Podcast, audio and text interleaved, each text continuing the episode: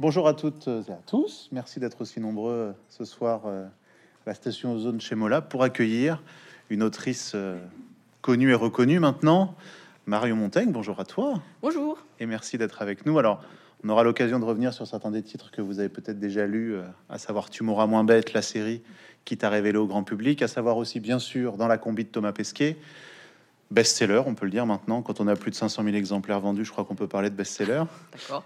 Et ce nouveau titre qui est juste devant nous et qui vient de sortir il y a quelques jours, qui s'appelle Nos mondes perdus, toujours euh, publié chez Dargo. La première question, c'est finalement, je ne sais pas si vous l'avez encore lu, mais quand on ouvre le livre, les premières pages, on te voit enfant euh, devant Jurassic Park pour la cinquième fois, toujours aussi terrorisé. C'est le début de l'histoire. C'est le début de l'histoire parce que la, base du, euh, du projet, c'est comment on sait à quoi ressemble le dinosaure, comment, par quel processus on a compris qu'un dinosaure était un dinosaure. Et je suis partie, euh, moi, de l'image que j'ai à, mon âge, euh, vieil âge, euh, qui, est le même depuis 30 ans, c'est-à-dire celui que m'a mis dans la tête Jurassic Park. Et c'est normal parce que ça m'a marqué, ça m'a impressionné. Puis après, je voulais savoir comment les artistes avaient conçu les les, marionnettes ou euh, les images 3D. Et donc, euh, c'est toute une enquête comme ça sur comment l'humanité a, compris ce qu'étaient des, dinosaures et euh, une réflexion aussi sur moi en, tant qu'artiste qui, me suis demandé la question, posé la question, est-ce que plus tard tu seras dessinatrice scientifique? Parce que je me suis posé la question. et c'est un, une catégorie de, de dessin qu'on peut apprendre à faire, que les gens l'ignorent, mais voilà. Dessinatrice juste de, Pas de, oui, de de- science, quoi. Ouais, juste de science. Et après, on spécialise. Il y a ceux qui font la- le, le médical euh, pour les opérations chirurgicales, euh, animales, euh, dinosaures. Spécialiste des dinosaures, du dessin de dinosaures. Ça existe. Ce qui est intéressant aussi dans ce livre, je sais pas si vous l'avez déjà lu, mais c'est qu'on va faire des allers-retours et c'est la première fois que tu parles autant de toi. C'est-à-dire qu'on va faire des allers-retours entre l'histoire des dinosaures, on va avoir l'occasion d'en parler, mais aussi l'histoire de Marion Montaigne, de Marion Montaigne euh, enfant, de Marion Montaigne euh, qui galère au début, euh, notamment en dessinant des livres pour enfants, et tu trouves ça beaucoup trop sage et il n'y a pas assez de sang dans les livres pour enfants? Non, mais en fait, au début, on... ouais, je voulais, je voulais faire un, aller-retour avec moi parce que je voulais aussi expliquer pourquoi moi la, science ça m'a ça aidé à grandir, à évoluer, tout comme les humains, ça les a aussi aidés euh, dans leur euh, dans leur histoire. Donc euh, il y a un parallèle.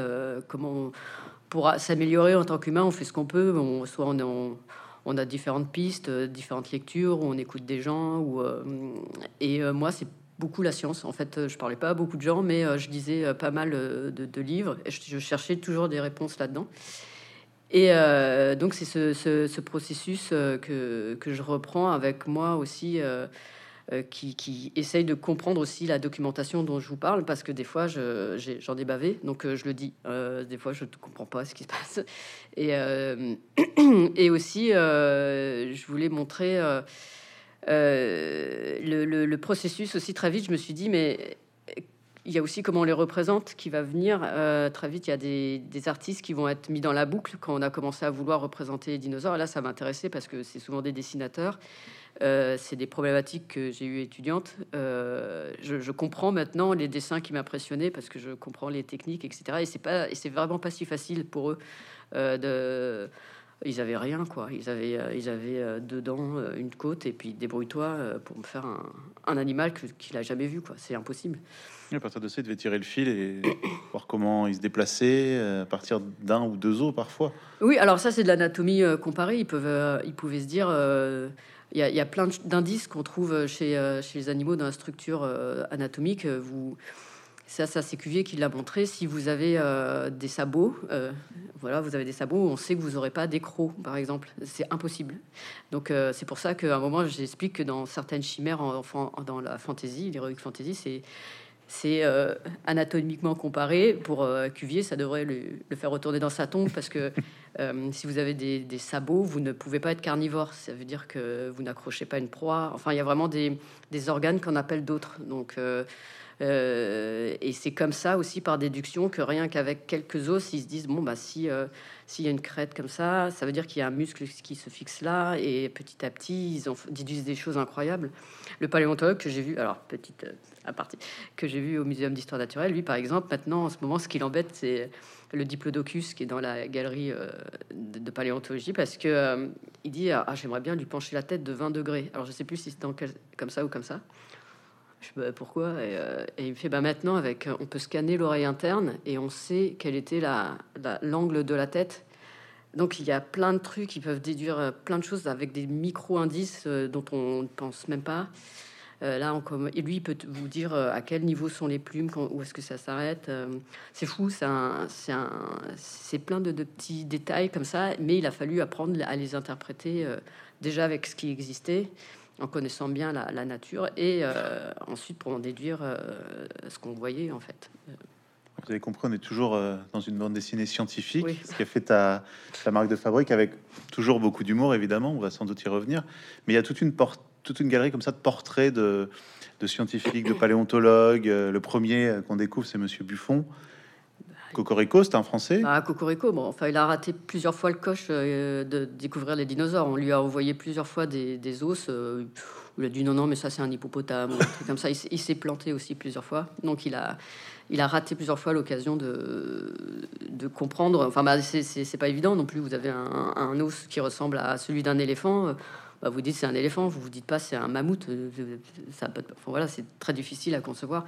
Mais euh, Buffon a été l'un des premiers à mettre un peu d'ordre scientifique dans le désordre de la nature. C'est-à-dire il n'y avait pas vraiment de science nat. Euh, les animaux, c'était flou, euh, on les connaissait pas tous. Et puis, on disait des trucs. Le chat, par exemple, c'était un peu un truc du diable. C'était un, comme il était un peu futé, un peu malin, euh, mais félin, on disait que c'était euh, le singe qui s'était accouplé avec euh, le lion dans l'Arche de Noé, où certains disaient que on comprenait pas très bien comment se reproduisaient certaines espèces. Donc il y a des livres hallucinants qui disent que les poissons, c'est les feuilles d'arbres qui tombent dans l'eau, que si vous mettez de la, dans un seau de la poussière euh, de l'eau et de l'urine et que vous, vous bouchez, euh, vous aurez euh, une génération spontanée d'insectes. En fait, on comprenait pas encore le microscopique ou des choses comme ça.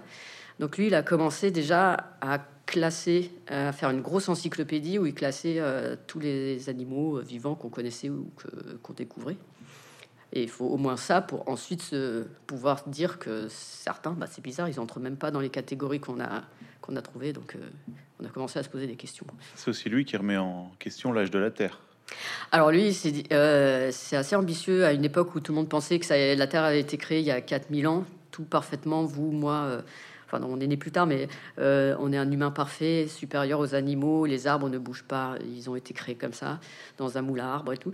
lui, il s'est dit, ah, je pense, il venait après Descartes, il se dit, ah, je pense qu'en fait, la Terre, elle, est, elle a été percutée, c'est le Soleil qui a été percuté par, euh, par un objet céleste et euh, il a, ça a dû se refroidir, ça fait une boule qui s'est refroidie. Donc il s'est dit comment, comme c'est impossible de, pour faire l'expérimentation de créer une, planète et d'attendre 3 millions d'années pour voir si elle refroidit, bah lui, il a, créé des, il, a, demandé à son forgeron de créer des petites boules.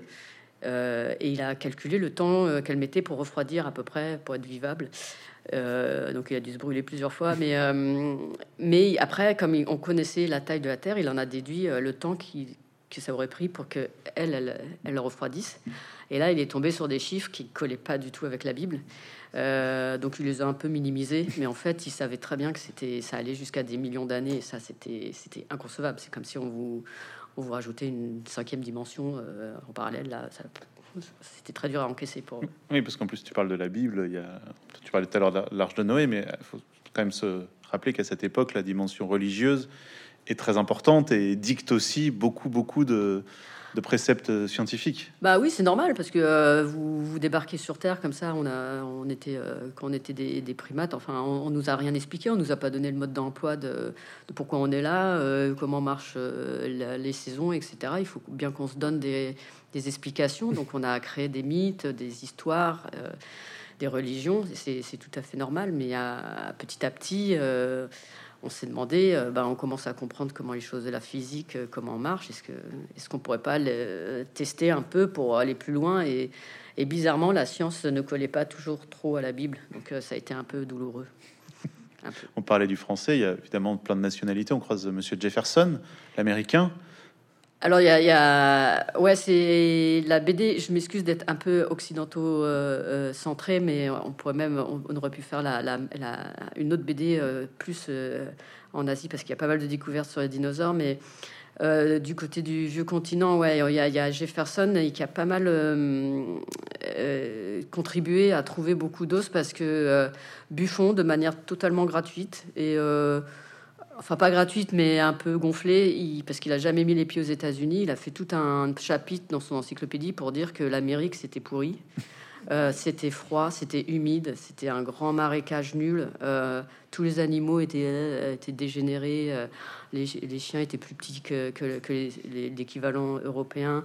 L'Indien, l'Indien, il s'en prend plein les dents, il est, il est, il est complètement mou, il n'a pas de force, il n'a pas de muscle, il n'a pas de vitalité.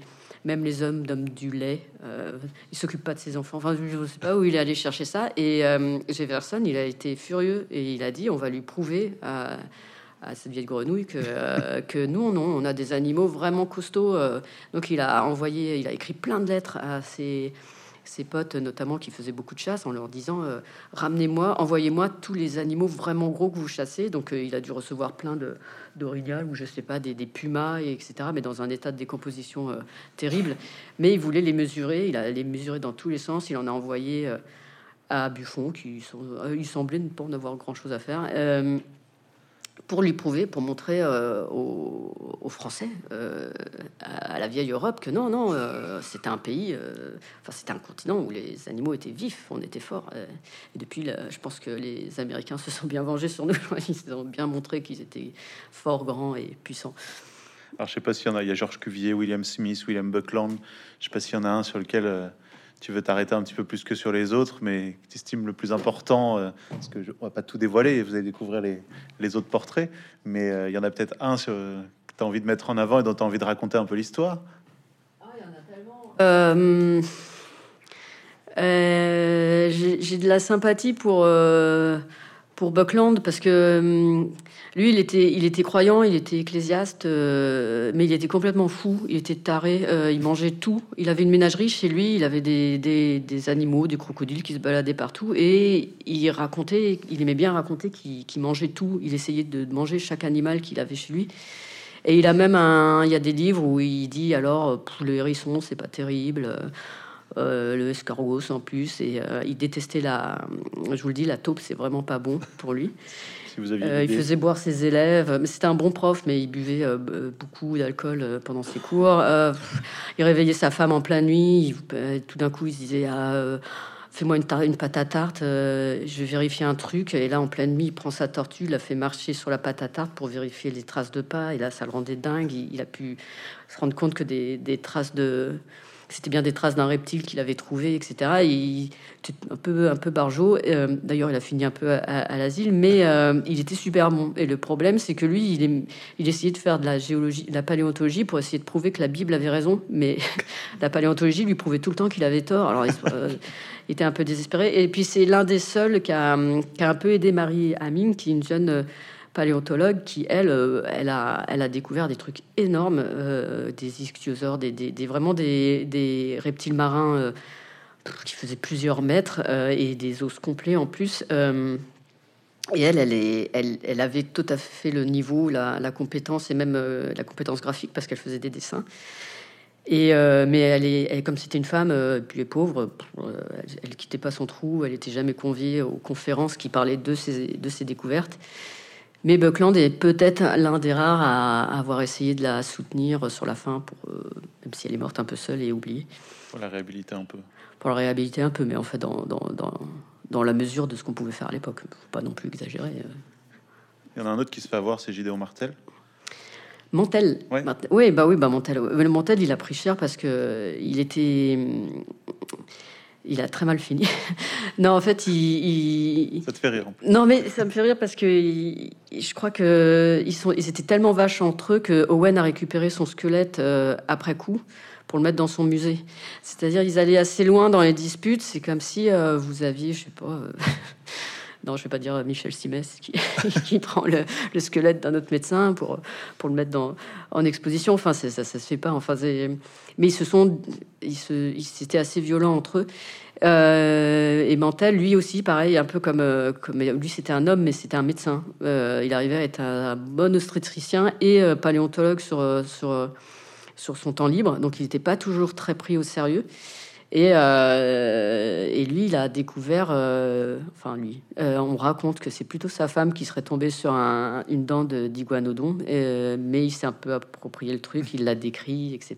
Et, il s'est un peu euh, aussi disputé avec Buckland pour savoir euh, lequel des deux avait trouvé le, le plus le dinosaure le premier quoi.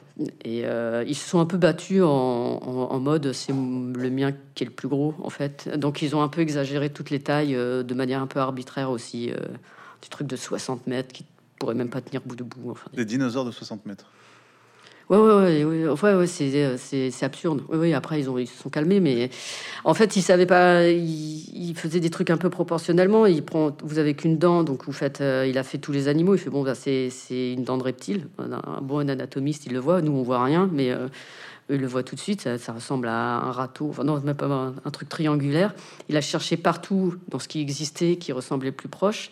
Et il a enfin trouvé l'iguane. Mais sauf que l'iguane, c'est une dent euh, minuscule comme ça. Et lui, il a un truc comme ça. Donc il fait, bah, je multiplie, euh, je prends en proportion. Et là, ça donnait un truc un peu euh, monstrueux. Et donc, on, les dessinateurs, au début, ils dessinaient des gros lézards bah, en proportion, quoi. Mais en fait, c'était pas ça. Parce que Owen a montré qu'ils n'étaient pas fichus pareil, anatomiquement. Et il les a c'est, il a montré que certains reptiles euh, disparus, ben, en fait, ils ont, des, ont un bassin qui ressemble un peu à celui d'un, mammifère. Donc, truc super bizarre, euh, reptiles et mammifères. En fait, il a le bassin euh, dont les vertèbres sont un peu soudées au bout. Donc, ça voulait dire qu'il marchait, qu'il marchait debout, en fait. Donc, donc, un truc reptile, un reptile qui a disparu, qui est énorme et qui marche debout, il commençait vraiment à flipper. Et euh, là, c'était, euh, c'est ça qu'on appelle un dinosaure en fait. Et, euh, oui, parce que c'est Owen qui a inventé ce. C'est lui qui a inventé le terme. terme de dinosaure. Et ouais, et pourtant c'était un gars vraiment chelou aussi. lui qui, en fait, il était nul à la base à l'école. On lui disait qu'il qu'il irait nulle part. Il a quand même créé le, le mot le plus fun que tous les enfants vénèrent aujourd'hui. Euh, alors, à l'époque, j'ai appris que les nuls, on les envoyait être chirurgiens euh, parce que c'était lié un peu à la boucherie. Enfin, c'était c'était pas comme médecin. Euh, là, c'était vraiment de, de, la mécanique. Donc, il est il est il est parti être apprenti chirurgien dans dans une prison, ça devait être sympa. Et là, il a eu la révélation. Il a trouvé ça génial. Il a commencé à disséquer chez lui des petits trucs dans sa chambre à récupérer des animaux morts. Aujourd'hui, on appellerait ça un psychopathe ou un tueur. Bah, lui, il, a, il, est, il est connu aussi pour avoir euh, fait un peu de zèle et étudiant, euh, voulant faire ses devoirs. Euh, il est allé rechercher une, une tête d'un cadavre et il l'a ramené chez lui. Et le problème, c'est que comme il neigeait, il a glissé, la tête a roulé dans, la, dans le village. Et ouais, ça a, il a eu des problèmes. C'est une mauvaise ambiance. Mais la passion, la passion, on peut mener à beaucoup d'excès. voilà, vous allez évidemment découvrir plein d'autres. Hein, il y a plein de portraits dans, le livre. Une question qu'on t'a souvent posée, mais tu n'as pas de formation scientifique à proprement parler. Comment tu travailles la documentation? Il y a la bibliographie à la fin. On peut aller lire d'autres livres si on a envie de d'étoffer euh, la lecture de celui-là. Mais comment toi tu travailles? Comment tu, tu fais le choix des, justement des scientifiques que tu as mis en avant? Comment tu représentes les dinosaures? Parce que tu disais qu'on a souvent une image assez fausse notamment à cause de Jurassic Park ou d'autres, de ce qu'étaient des dinosaures. Donc... Bah je, ouais, en fait, je, je, pense que sur les deux ans que ça me prend, doit y avoir un, an et demi, euh, plus d'un an de documentation. C'est, j'essaye de comprendre. Euh, quand je comprends pas, j'essaye de poser des questions à des spécialistes. Euh, je fais relire, mais ouais, c'est un peu une obsession en mode comme une enquête. En fait, je suis un peu monomaniaque et là, je vais beaucoup je vais beaucoup me renseigner, beaucoup me documenter jusqu'à bien comprendre, essayer de bien comprendre tout et jusqu'à ce qu'il y ait, je comprenne à peu près la, ligne directrice. Et, parce qu'évidemment, c'est beaucoup, beaucoup plus dense que, que ça l'est. Euh, euh, je pourrais avoir, vous mettre 25 personnes autour de chaque personne qui l'a influencé, contredit, euh, lutté. Donc il faut choisir des gens, des entités, mais aussi euh, montrer aussi comment ils vivaient. Et ça, c'est ce que j'aime bien aussi, c'est un peu désacraliser la science, euh, dire que moi, ça, ça m'aide à, appréhender un peu le monde, mais aussi que, avant tout, c'est des humains qui se posaient des questions. Après, plus tard, on en a fait des, des bustes d'hommes barbus très sérieux, mais que euh, c'était pas toujours.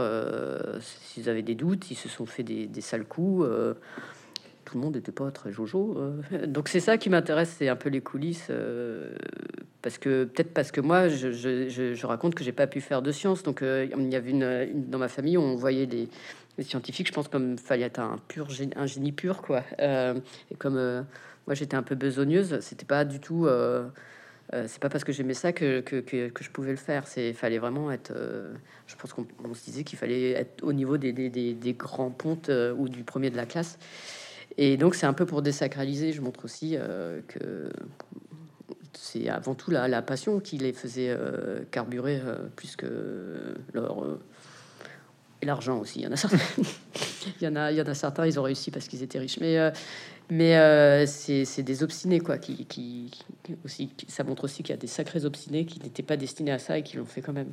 Toi, n'étais pas destiné à ça non plus. Ben non, je vais faire de la logistique. oui, BTS logistique. Ta famille, tu racontes dans le livre, la famille voulait ça, ça a embauché, donc il euh, fallait faire de la logistique. Euh, on regardait euh, les 50 meilleures écoles qui embauchent, et puis voilà.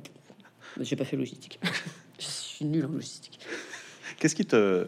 Parce que tu parles beaucoup justement de cette documentation, du côté mm. scientifique, du plaisir que tu prends. Est-ce que tu prends plus de plaisir finalement dans toute ta partie recherche, documentation, tri, que dans la partie dessin ou pas? Non, non, c'est pas, c'est pas le même euh, euh, plaisir. La, documentation, je, suis, je recherche vraiment euh, l'info que moi-même j'apprends et qui me surprend. Je suis vraiment contente quand j'ai, j'en ai appris une bien bonne. ça fait ma journée. Quand je, je sais pas, récemment j'ai appris que des, les tardigrades, des petits, des petits insectes, enfin ça y est, je, je pars dans tous les sens, voyager sur les escargots. Enfin, il y a des insectes euh, pour eux, aller au bout du jardin, c'est traverser euh, l'hyperespace. Et eh ben, ils y arrivent en, se faisant manger par des escargots, comme ils sont très résistants. Ils résistent, ils se font digérer et tout. Et, à l'arrivée, ils sont ailleurs. C'est comme si euh, un truc géant vous aspirez, puis vous vous survivez bon an mal an dans son estomac et vous vous réveillez sur Mars, c'est génial. Voilà, ce genre de truc, moi, ça me met en joie total. Et quand je trouve des, parce que aussi c'est visuel et je sais qu'en BD c'est super, moi ça me, ça m'amuse beaucoup. Donc c'est que des infos un peu comme ça qui me que je trouve hyper intéressantes que, que, que, je cherche et euh, je suis sûr qu'il y en a plein et ça me rend dingue quand je suis dans une bibliothèque euh, me dis s'il faut juste que je lise tout mais je, je peux pas mais euh, je cherche plein de trucs voilà j'ai une vie passionnante. Cette passion pour la science, on découvre dans le livre qu'elle commence, euh, comme pour beaucoup d'entre nous, mais dans cette euh, séance de dissection de la grenouille au collège. Je pense que c'était avant, mais euh, là, c'était le faire un plaisir. Ouais, moi, ouais, c'est mon côté, je sais pas. J'ai trouvé ça hyper intéressant, alors que la trois quarts des gens sont, sont dégoûtés. Je, moi, j'ai trouvé ça, mais hyper euh, cool. Euh, mais non, mais c'est, j'avais vraiment l'impression que pour euh, déjà en tant qu'ado, j'avais peu de responsabilités, je me sentais un peu incapable, un peu plus qu'un enfant, mais beaucoup moins qu'un adulte. et là, pour la première fois, on me confie un être vivant et on me dit de l'ouvrir, et j'ai trouvé ça fou. Et en plus de de, regarder à l'intérieur, c'est comme si euh, on me laissait regarder vraiment des trucs interdits. Enfin, je pense qu'il y a eu un, rapport à, la vérité, moi, qui, qui, m'épate. Et donc, euh, je trouve que la, nature, euh, comme ça, la biologie, il y a un truc vraiment brut où, vous allez regarder et il y a personne qui va s'intercaler pour vous dire c'est pas ça, regarde pas. Il y y a du lourd. Après, tu vas élever euh, tout un tas d'insectes, avoir des souris. Euh. Oui, mais je les ai pas décortiqués. non, c'est moi, ça, c'est mon côté euh, biolo. Ouais, j'ai, ouais, j'ai eu, ouais, on peut faire la liste souris, rats, phasme. Nadine, ma feu Nadine, ma, ma montre religieuse. Ta montre religieuse. Il y a eu Nadine 2 aussi, mais. Elle s'appelait Nadine 2. 2, bah là, une et la 2, voilà. Et puis, chien, chat, sensu aussi. J'ai j'ai pas fait exprès. Je voulais pêcher des, des tétards, j'ai eu des sangsues. Et après, tu les gardais? Non, mais quand j'ai compris que je pourrais pas les nourrir correctement, je les ai relâchés. Euh, mais je les, ouais, je les regardais. J'aime bien. Non, j'aime bien les regarder évoluer. Des salamandres, je sais plus, des tortues. Mais Ouais. encore aujourd'hui? Non, je me suis un peu calmée parce que euh, mon mari est pas fan que je doive élever euh, des criquets pour nourrir Nadine. Parce que parfois, ça fait un peu de bruit et il y en a qui s'échappent et euh, vous avez un radiateur qui, qui chante pendant deux mois. Et voilà, vous savez tout. Et c'est sympa un grillon pendant, pendant une heure, mais à la fin, c'est pénible. Quand vous regardez la télé, qui il chante à côté. D'accord, c'est comme ça dans le salon, quoi. Non, plus maintenant, on s'en- j'ai réussi à. Non, Nadine est morte. hein, donc voilà. Remuez pas le couteau dans la plaie. Parlons de dessin alors.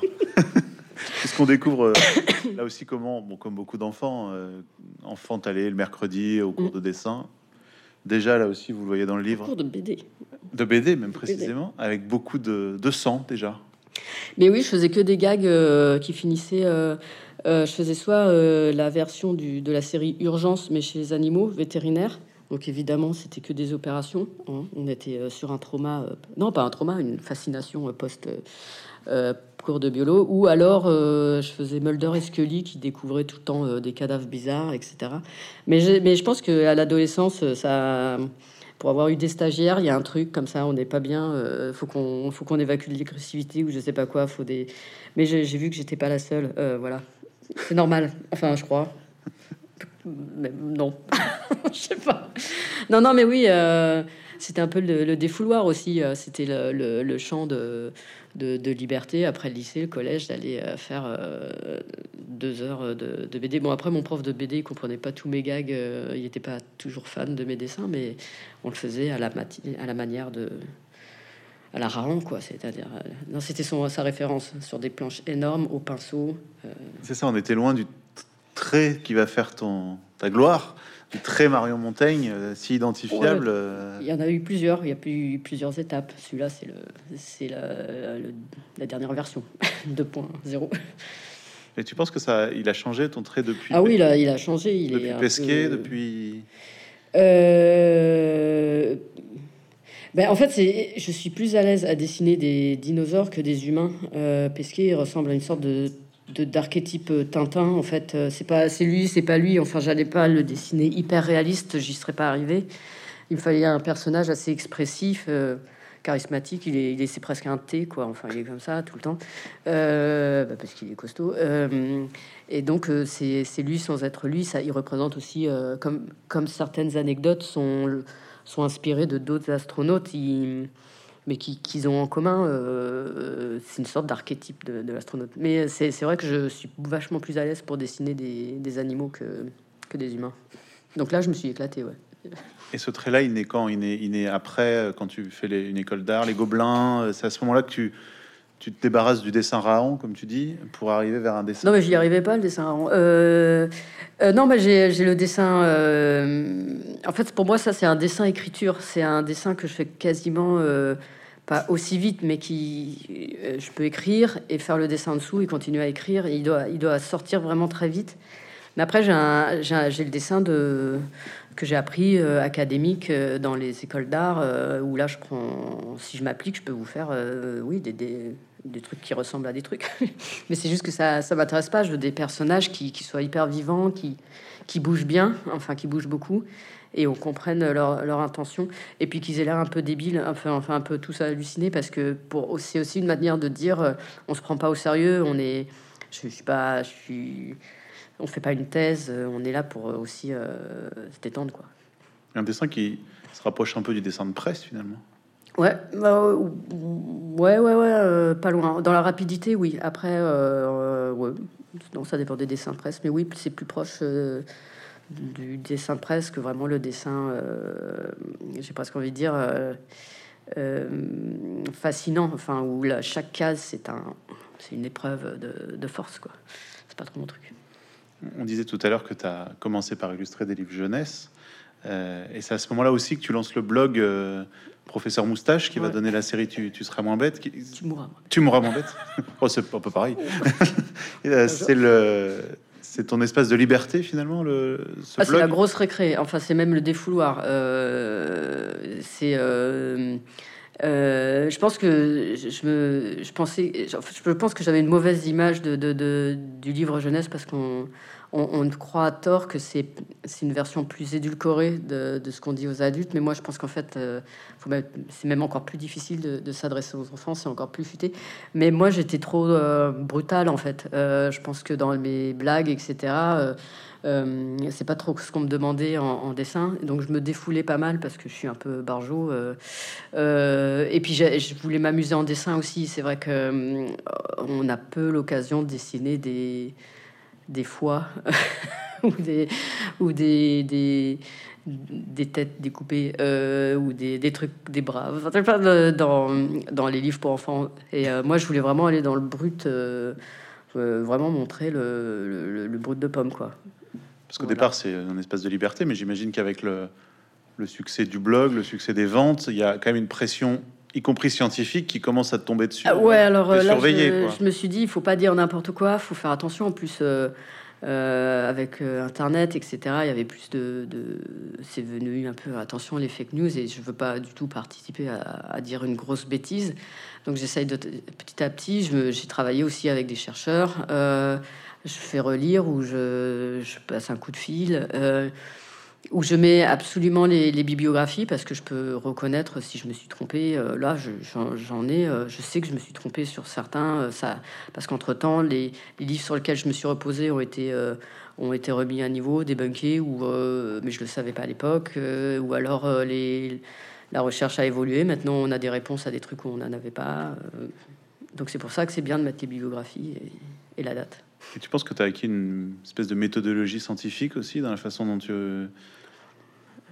euh, euh, peut-être un peu journalistique, mais euh, scientifique, je, non, parce que voilà, j'arrive pas à, aborder tous les, tous, les, tous les sujets. Enfin, des fois, je comprends, il y a des chercheurs, je comprends pas ce qu'ils font. bah, remarquez, c'est non, c'est plus comme une démarche de, de journaliste scientifique, oui, qui va essayer de retranscrire, vulgariser, mais mais j'ai pas la patience, je pense, du chercheur qui peut rester 20 ans sur, sur la recherche. De, je sais pas, je sais pas comment ils font. Justement, tu t'es jamais dit, tiens, je vais moi aussi me, relancer dans une formation de... Si, à un moment, si. Euh, euh, mais euh, je me suis dit que j'avais une telle confiance en moi que je me suis dit que c'était faux, que j'allais me planter. Toujours le même problème. Mais je me suis posé la question, ouais. À un moment. Tu m'auras moins bête qu'ensuite adapté, c'était sur Arte, je crois, mm. la télévision, avec ces petits, clips. et donc, Thomas Pesquet, Monsieur Thomas Pesquet. Pesquet. Comment Parce que c'est en fait c'est à partir de ce blog aussi que le contact se noue avec Thomas Pesquet, qui à l'époque personne ne connaît ou presque. Ouais. Et qui répond euh, sous un dessin à, qui dit je suis astronaute. Ouais, alors en fait en début de, 2015 en fait je, m'en souviens bien j'ai fait un, une BD pour le blog qui parle des différents problèmes que peuvent rencontrer les astronautes. C'était basé sur un super livre de, de Marie Roche qui explique que c'est normal que leur cerveau leur dise quand ils sont en sortie extravéhiculaire, tu vas crever. Euh, il y a une panique, en fait, c'est ça noms, c'est euh, l'overview effect. Ils l'apprennent, ils savent qu'ils vont que leur cerveau va faire oh, oh, oh c'est pas normal. Ils sont au-dessus d'une planète, donc y a, au début ils y vont mollo. Euh, il faut que il y a aussi des, effets quand ils sont en apesanteur où leur cerveau comprend pas la droite, la gauche, le dessus, le dessous, donc notre cerveau, quand il comprend pas, il se croit empoisonné, donc il vomit. Ça, ça, n'a aucun lien. Euh, l'oreille interne euh, panique. Et comme il y a un truc qui cloche, le cerveau fait ben gerbon. on est peut-être, c'est pas, peut-être qu'on est empoisonné en fait. C'est une sécurité comme ça. Et donc il y a plein de cas où, où l'oreille interne. Donc c'était une BD où ils s'en prenaient plein les dents. Je me moquais de leur côté vraiment viril, il saute par les fenêtres dès le matin, il monte sur la mob, et, euh, euh, pourtant il, gerbe partout euh, dans, sur toute la BD. Et là, en effet, il y a Thomas Pesquet qui fait ah, oui, c'est pas mal, j'en sais quelque chose, je suis astronaute. J'avais pas du tout vu, je l'ai vu bien plus tard quand j'ai commencé à me documenter sur, sur le spatial parce que je voulais faire une BD sur Mars en fait.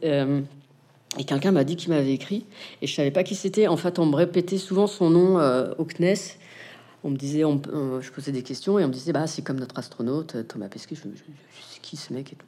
Donc, et il s'avère que oui, il, il connaissait ce que je faisais. Donc là, c'est assez pratique quand vous avez quelqu'un qui dit que bon, il connaît ce que vous faites et qui fait ça et qui trouve ça marrant. Vous vous dites bon, peut-être que peut-être qu'il est sympa, euh, peut-être que ça va bien se passer. Donc, euh, euh, d'une manière interposée, on a réussi à se rencontrer. C'était l'époque où c'était c'était marrant parce que c'est il avait une aura d'astronaute sans avoir encore volé, mais pas encore connu.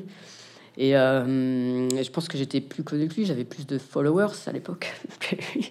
mais c'était c'est vraiment. Et là, on a commencé à euh, je, vais commencer à dire euh, non mais après lui ça, ça venait aussi un peu de lui parce qu'il m'a dit bah, si tu veux euh, ce serait bien de faire un truc de là-dessus tu vas à Cologne et tout. Donc c'est marrant comment ça s'est fichu. Et après j'ai et bon an mal an comme ça je fais ah, ah, on peut continuer et donc on se rendait pas compte moi je me rendais pas du tout compte qu'il allait devenir une star énorme quoi et c'est assez marrant de voir le, truc gonfler évoluer mais c'était vraiment au départ tu me fais marrer moi, moi, j'étais en mode euh, votre métier, c'est n'importe quoi. et voilà, euh, ça a donné euh, la combi de Thomas Pesquet. Mais, mais heureusement, je pense que j'aurais eu, j'y serais moins les Franco s'il si, n'avait pas eu assez d'humour pour dire ah, ah, ça me fait marrer de voir des comment tu dessines des astronautes pas dans, dans le meilleur état que voilà. Mais de fait, c'est un métier, mais euh, on pourrait faire quatre tomes, quoi. C'est pas possible. Euh, mais après, c'est un, c'est aussi un point de vue parce que moi, je suis une grosse anxieuse. Euh, je suis auteur de BD, quoi. Mon, mon job, c'est rester enfermé, si possible, sur des planches de dessin. des fois, on me sort et on me met à la lumière avec des, gens qui me posent des questions. Mais et là, vous suivez quelqu'un qui a un fonctionnement, mais radicalement opposé, quoi, qui, qui, est une tronche que, vous n'avez jamais été, qui est l'anxiété. Euh, il connaît pas trop, euh, il dort bien, euh, il a, voilà, c'est carré quoi. et moi, tout au long de, de, de, du projet, je me disais mais comment il fonctionne, comment on peut avoir envie de monter dans un missile comme ça? Moi, je, voyais la fusée, moi je pensais anxiolytique. Euh, smecta, je sais pas. Euh, et eux, ils ont envie, quoi. Ils ont envie d'y aller, ils ont envie d'aller loin, vite. En plus, j'apprenais à conduire à, cette époque-là. Donc déjà, rouler à 50 à l'heure, c'était terrible. Et eux, ils voulaient euh, aller à beaucoup plus vite, à 400 000 à l'heure. Je comprenais pas. Donc c'est c'est aussi ça aussi que ça raconte. C'est c'est pour moi c'est un métier incroyable. Enfin c'est je n'arrive toujours pas à comprendre comment comment fonctionne le cerveau d'un astronaute. Je comprendrai jamais, je crois. Tu viens de dire on pourrait faire quatre tomes. Il y aura une suite? Est-ce que les 540 ah. 000 personnes qui l'ont déjà... Ah, ils veulent une suite bah, allez, euh, non, je lui ai demandé s'il va sur la Lune, je peux le suivre. Il me fait OK. Moi, je, pensais même pas. Je suis ah ouais, d'accord. Moi, je commence à me stresser, à bah, la Lune quand même. Oh bah super enthousiaste la meuf. non mais j'étais bah là c'est la lune. Enfin bref n'importe quoi. Euh, non ou des fois je me dis euh, un jour il faudrait que je raconte les coulisses parce que c'est quand même pas banal euh, de se retrouver à suivre. À se greffer à des équipes de tournage ou des journalistes et de se retrouver à, aller à Baïkonour qui est au Kazakhstan alors que je suis vraiment pas une aventurière vous êtes en plein désert à regarder euh, des, astronautes posés devant des, des, fusées euh, qui sortent de hangars qui ressemblent à Tchernobyl. Enfin, tout est absurde. Vous faites, mais qu'est-ce que je fais là? Que vous êtes après à la NASA euh, À la NASA, il fait 28 degrés. Dans des locaux, il y a eu, il y a, vous croisez des vieux qui ont dû, qui ont dû connaître Armstrong et tout, lui taper dans la, qu'est-ce que je fais là? Qu'est-ce que qu'est-ce que c'est hallucinant euh, que ce soit là que ce, que, que, c'est des gens sont partis sur la lune. Vous, votre cerveau a du mal à faire le lien entre vous et euh, l'histoire. Donc il y a, aussi ce, ce, rapport un peu étrange. Le, le projet était était était bizarre quoi. C'est ce qui, fait aussi sans doute que tes livres marchent bien. C'est la dimension humour que tu mets derrière tout ce côté scientifique parce que là on n'a pas beaucoup insisté, mais on rigole aussi beaucoup en. Oui, puis, oui, puis en fait, on aurait pu euh, euh, faire plein de trucs aussi sur la science qu'ils font dans l'espace, mais là, il aurait fallu beaucoup de place. J'ai eu, j'ai eu du mal. En fait, je trouve ça, je trouvais ça frustrant. Euh, c'est difficile de, résumer ça. Je, des fois, quand j'entends à la radio, alors, vous faites quoi dans l'espace? Vous avez 30 secondes chrono. Moi, j'ai été avec des ingénieurs qui ont essayé de m'expliquer une toute petite partie euh, de fusion machin qui est dans, l'ISS. J'ai pris euh, trois heures à, essayer de comprendre euh, comment ça marche. Et eux, c'est un, des trucs qu'ils apprennent. c'est un tout petit détail pour eux. Donc, c'est, long, ça prend du temps, ça prend de la place. mais on, essaye au moins de, de donner un peu l'essentiel. moi, je voulais que ce soit très corporel comme BD. En fait, comme c'est. moi, je pense qu'on est profondément. Ben, c'est idiot on vous nous fait croire qu'il y, aura un plan B sur notre planète, mais on est très, on a évolué, euh, notre biologie a évolué pour la gravité en fait, et, euh, et euh, on est fait pour vivre la tête vers le haut, les pieds en bas, sinon on n'est pas bien. Et, et en fait, je voulais que ce soit très physique parce que j'étais face à des gens qui géraient bien psychologiquement. Tout le monde travaille à y aller il n'y a, pas de, problème. Euh, donc je me dis, euh, en fait, la seule faille, c'est qu'ils savent pas comment ça va se passer corporellement. Ils savent pas s'ils vont supporter. Euh, ils savent pas s'ils vont faire des œdèmes. Il y a des, il y a des, il y a des, astronautes. On, on, voit moins d'images à certains moments parce qu'ils sont juste gonflés comme ça. la médecin spatiale me disait que certains, c'est tellement stressant pour pour le corps, ils sont même par exemple, ils sont beaucoup irradiés. Ils sont irradiés presque autant qu'un travailleur du nucléaire euh, en cas d'accident, je crois. Enfin, je sais plus. Euh, le, le, corps, il refait de l'acné, par exemple. Il y en a qui refont de l'acné, donc ils ont des, des, des médicaments euh, si jamais ça revient, des zonas. donc vous imaginez un truc avec des boutons partout. Donc ils savent pas, ils savent pas comment ils vont gérer ça, s'ils vont être malades beaucoup. Il y en a, il y en a un, il est connu pour avoir été tellement malade dans l'espace que maintenant à la NASA c'est le référent Enfin, il teste tous les médicaments de, de gerbe en fait, mais il, a, il a pas pu, il, il, est pas arrivé. Euh, et donc c'est, très corporel. Je voulais que ce soit montré que c'était dur en fait. Et, et, Thomas en fait, il voulait aussi montrer que c'était dur parce que lui, il est toujours présenté en héros. Enfin, il, bon, il est plus plus doué que la moyenne, mais il voulait aussi montrer que c'était pas si facile en fait que lui, pour l'avoir vécu. Euh, euh, à son retour, euh, il, était, euh, il dit pour s'allonger, vous, vous vomissez quatre fois, quoi. Pour vous tourner, vous vomissez, ou pour vous allonger, vous vomissez. Si vous vous retournez, vous vomissez. Donc l'oreille interne est, est bousillée. Et quand à côté, euh, vous avez cette image de c'est tout est facile pour lui, etc. Alors que vous avez le système cardiovasculaire qui fait n'importe quoi, vous tombez dans les pommes, vous n'avez pas le droit de conduire euh, parce que euh, les gars ils sont au volant, puis tout d'un coup le stop, il, croit qu'il est à gauche ou à droite, enfin. Ou, pendant un moment, des fois, il, les astronautes ils prennent leur verre et ils le lâchent comme ça.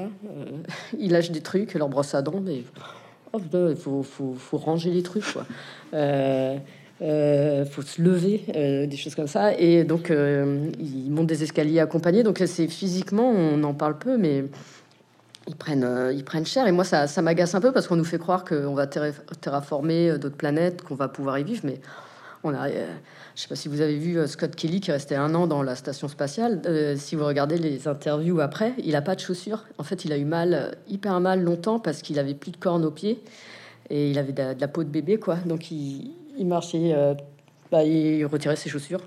C'est un détail, mais euh, il y a plein de trucs comme ça euh, qui montrent que même, un an, on n'est pas fait pour quoi. Donc donc voilà, c'était aussi montrer que c'était pas si facile. bon, alors pour eux, je sais pas le niveau de facilité, mais mais ouais, moi j'ai trouvé que c'était dur quoi, ce qu'on leur demandait. J'ai vu des entraînements où ils se font électrocuter les jambes pendant deux heures, donc faut être patient quoi. tout le monde croit que vous êtes en dans un, avion de chasse à faire des loopings. En fait, vous êtes allongé. Euh, il y a trois, trois médecins qui vous charcutent la jambe euh, et vous devez être très patient. Il a lu la demande perdue, Thomas Pesquet? Ah, ben je lui ai envoyé. Euh, mais je ne sais pas s'il a reçu, vu qu'il est en promo partout. il faut qu'il aille à la poste de, de je sais pas où. donc je sais pas s'il a reçu, il faut que je lui demande. On lui demandera. Ouais, d'accord. Il va être content de la dédicace que je lui ai faite.